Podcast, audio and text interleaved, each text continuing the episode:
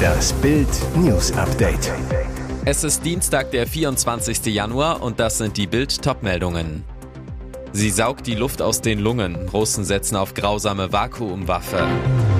Mega Sparmöglichkeit dank Fehler. PayPal-Knaller. Nutzer sparen 40% auf alles. Deutsche Handballer verpassen Gruppensieg. Jetzt geht's gegen Frankreich. Unfassbare Aufnahmen aus dem Osten der Ukraine. Erstmals hat Russland seine schlimmste konventionelle Waffe, den Flammenwerfer TOS-1A, in der von drei Seiten belagerten Großstadt Bachmut eingesetzt. Ein Video des russischen Propagandasenders Russia Today zeigt den Einsatz der thermobarischen Waffe gegen achtstöckige Wohnhäuser im Osten der Stadt. Dabei explodieren einige der Vakuumraketen auf Parkplätzen wenige Meter vor der Stadt, andere detonieren direkt an oder auf den massiven Wohnblocks. Brutal, bei ihrem Einschlag verteilen thermobarische Bomben und Raketen eine Substanz in Aerosolform, die kurz darauf entzündet wird, der Luft den Sauerstoff entzieht und so ein Vakuum erzeugt, das Betonstrukturen zum Einsturz und Lungen zum Bersten bringt. Die Ukraine verfügt aktuell über keine derartigen Waffen, Russland dafür über Hunderte. Bereits vor Wochen prahlte die russische Söldnerarmee Wagner damit, nun ebenfalls über TOS 1A zu verfügen. Nun hat sie die Höllenwaffe erstmals direkt gegen Bachmut eingesetzt. Dazu wurde sie offenbar aus einer Entfernung von maximal 15 Kilometern östlich der Stadt abgefeuert. Ein weiterer Beleg dafür, dass Russland seine schweren Waffen relativ unbehelligt außer Sichtweite der ukrainischen Soldaten bewegen kann. Es klingt zu schön, um wahr zu sein. Beim Bezahldienst PayPal lassen sich einige deutsche Kreditkarten statt in Euro auf den eingebrochenen argentinischen Peso umstellen. Wenn diese Kreditkarte dann in dieser Währung als Standardzahlungsmittel ausgewählt wird, können Kunden überall, wo PayPal akzeptiert wird, rund 40 Prozent sparen. Es werden jedoch nicht alle Kreditkarten unterstützt. Bild probierte es aus, kaufte über PayPal mit Visa einen Apple-Geschenkgutschein im Wert von 129 Euro. Auf dem Bankkonto wurden aber nur 76 Euro als Einzug vorgemerkt. Für 129 Euro eingekauft, nur 76 Euro bezahlt. Wahnsinn. Ob es dabei bleibt, ist unklar. Theoretisch könnte die kartenherausgebende Bank die Abbuchung korrigieren. Deutschlands größtes Schnäppchenportal MyDeals berichtet, der Trick funktioniert mit folgenden Visa-Kreditkarten und Debitkarten. Vivid, DKB, Barclays, ING, Amazon Visa und Klarna. Mittlerweile nehmen aber mehr und mehr argentinische Online-Shops die Bezahlung mit PayPal heraus, bis die Lage geklärt ist. Auch etliche Kreditkarten sollen schon gesperrt worden sein. Mit Mastercard soll der Trick nicht funktionieren. Bild bat PayPal, Visa und Mastercard um dringende Stellungnahmen und bleibt dran. Ihr glaubt es nicht. Ich sitze bei der Polizei und erzähle euch gleich, was passiert ist. Schlagerstar Michel wurde in Spanien dreist beklaut mit einem ganz miesen Hundetrick. Man hat mir meine Handtasche aus dem Auto rausgeklaut, berichtet Michel via Instagram. Ich stand vor meinem Auto, habe die Schiebetür aufgehabt, weil mein Hund Maggie draußen an der Leine war. Ich stand an der Tür, da kam jemand und hat mich angesprochen, was das denn für ein süßer und schöner Hund sei. Während Michel abgelenkt wird, macht jemand die Fahrertür auf und ich habe es nicht gemerkt, so die 50-Jährige. Sie ist gerade ganz allein mit ihrem Wohnmobil in Andalusien unterwegs und besucht Freunde. Der Dieb klaut ihre Handtasche, Geld, Ausweis, Führerschein, alle Papiere sind weg. Ich finde das sehr traurig. Ich frage mich immer wieder, wo das Gute ist im Menschen, klagt Michelle. Als Bild Michelle erreicht, ist sie noch immer fassungslos. So ein dreister Diebstahl ist mir zum ersten Mal passiert, aber sicher auch zum letzten Mal. Ich bin manchmal einfach zu vertrauensselig und wenn jemand nett zu meinem Hund ist, bin ich es auch zu ihm, so der Schlagerstar.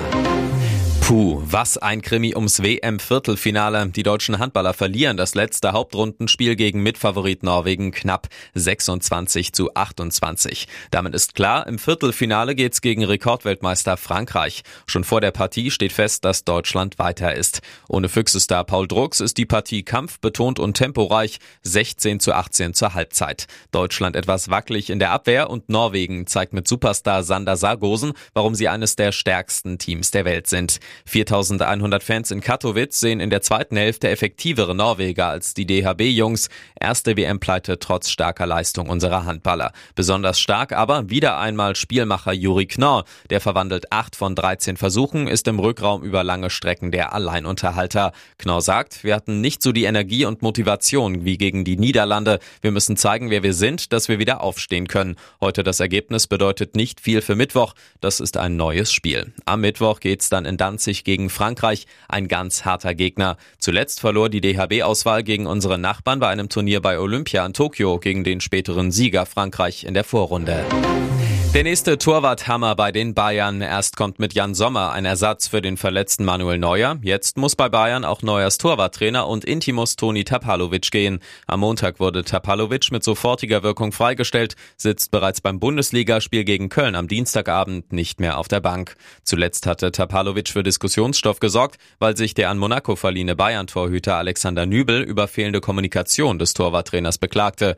Bild weiß, die unbefriedigende Nübel-Kommunikation war in der Freistellung Freistellung von Tapalovic nur ein Nebenaspekt. Tatsächlich waren nicht überbrückbare Differenzen mit Trainer Julian Nagelsmann der Auslöser. Demnach soll sich Tapalovic schwer getan haben, die Anweisungen von Nagelsmann zu befolgen. Sportvorstand Hassan Salihamidzic soll über Monate hinweg versucht haben zu vermitteln, am Ende umsonst. Neuer soll nach Bildinformationen von den Verantwortlichen über die Freistellung seines Freundes informiert und abgeholt worden sein.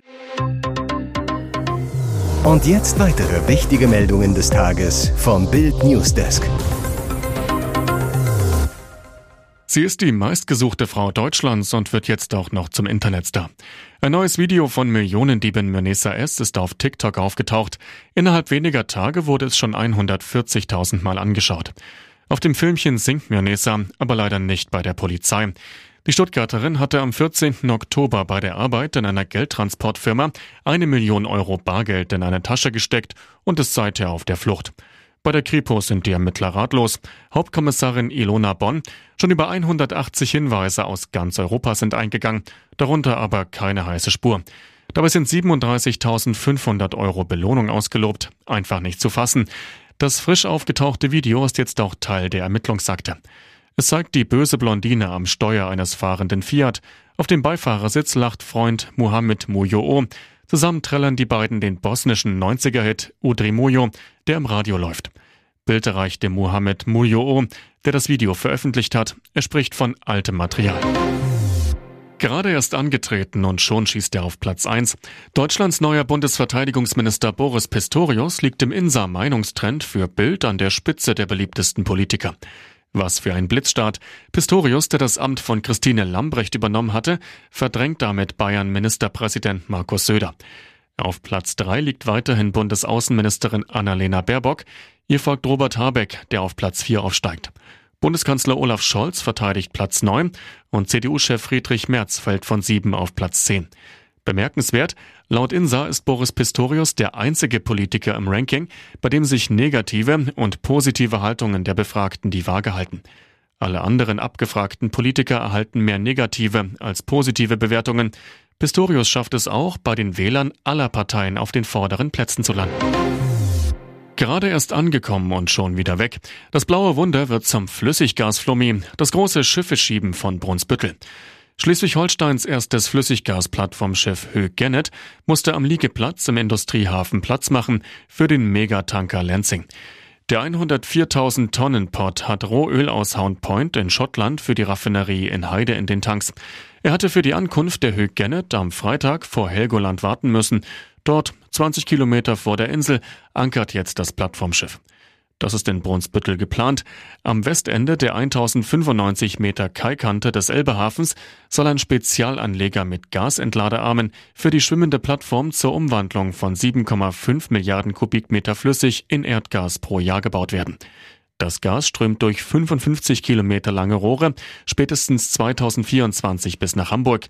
Das erste Erdgas von Bord der Höhe Gennet wird nach Tests und mehrfachem Umparken erst in der zweiten Februarhälfte ins Netz gepumpt. Betrunkene und Kinder schützt der liebe Gott. Ein massiv alkoholisierter Mann hat sich einen besonderen Ort zum Schlafen gesucht. In der Spitalkirche in Wangen im Allgäu suchte er Zuflucht vor den kalten Außentemperaturen, wie die Polizei am Montag mitteilte. Demnach verständigte ein Zeuge die Beamten am Samstag, weil er sich Sorgen um den 39-jährigen schlafenden Mann gemacht habe. Mehr als vier Promille zeigte laut Polizeiangaben ein Atemalkoholtest bei diesem an. Der 39-Jährige kam in Gewahrsam und zur Versorgung in eine Klinik. Diese Karte wollen wir öfter sehen. Beim Pokal-Viertelfinale der Frauenmannschaften von Benfica und Sporting Lissabon am Sonnabend dürften sich einige Zuschauer verwundert die Augen gerieben haben, denn zum ersten Mal in der Geschichte des Fußballs zückte eine Schiedsrichterin eine weiße Karte. Was war geschehen? Kurz vor der Pause beim Stand von 3 zu 0 für die Benfica-Frauen wurde einer Spielerin auf der Bank übel. Sofort liefen die Mannschaftsärzte beider Teams zu der Spielerin und versorgten sie. Nachdem es der Sportlerin wieder besser ging und die Behandlung erfolgreich abgeschlossen war, kam der Auftritt von Schiedsrichterin Katharina Campos. Sie zeigte den Sanitätern die weiße Karte. Denn anders als gelbe oder rote Karten, mit denen Spieler bestraft werden, sollen mit der weißen Karte besondere Fair-Play-Aktionen honoriert werden. Sie wurde in Portugal im Rahmen einer Initiative der FIFA eingeführt, um faires Verhalten von Spielern, Trainern und Mitarbeitern anzuerkennen.